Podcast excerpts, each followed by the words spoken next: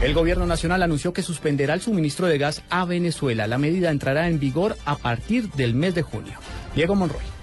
Ante los cuestionamientos por parte de los integrantes de las comisiones quintas del Congreso sobre el tema de la exportación de gas a Venezuela a bajos costos, lo cual afecta la competitividad de, de, la industria colombiana, el ministro de Minas, Tomás González, anunció que a mitad de año se suspenderá la exportación de gas hacia ese país. El contrato está firmado hasta mitad de este año. Hacia adelante los venezolanos nos han dicho que estarían en capacidad en 2016 de mandar gas en el sentido contrario. Estamos buscando concretar ese ofrecimiento para poder darle la tranquilidad a los consumidores de que ese gas en qué condiciones y cuándo podría estar. El ministro de Minas dijo que las exportaciones que se generan hacia otros países son un estímulo para que las empresas multinacionales vengan a Colombia a buscar gas. Diego Fernando Monroy, Blue Radio.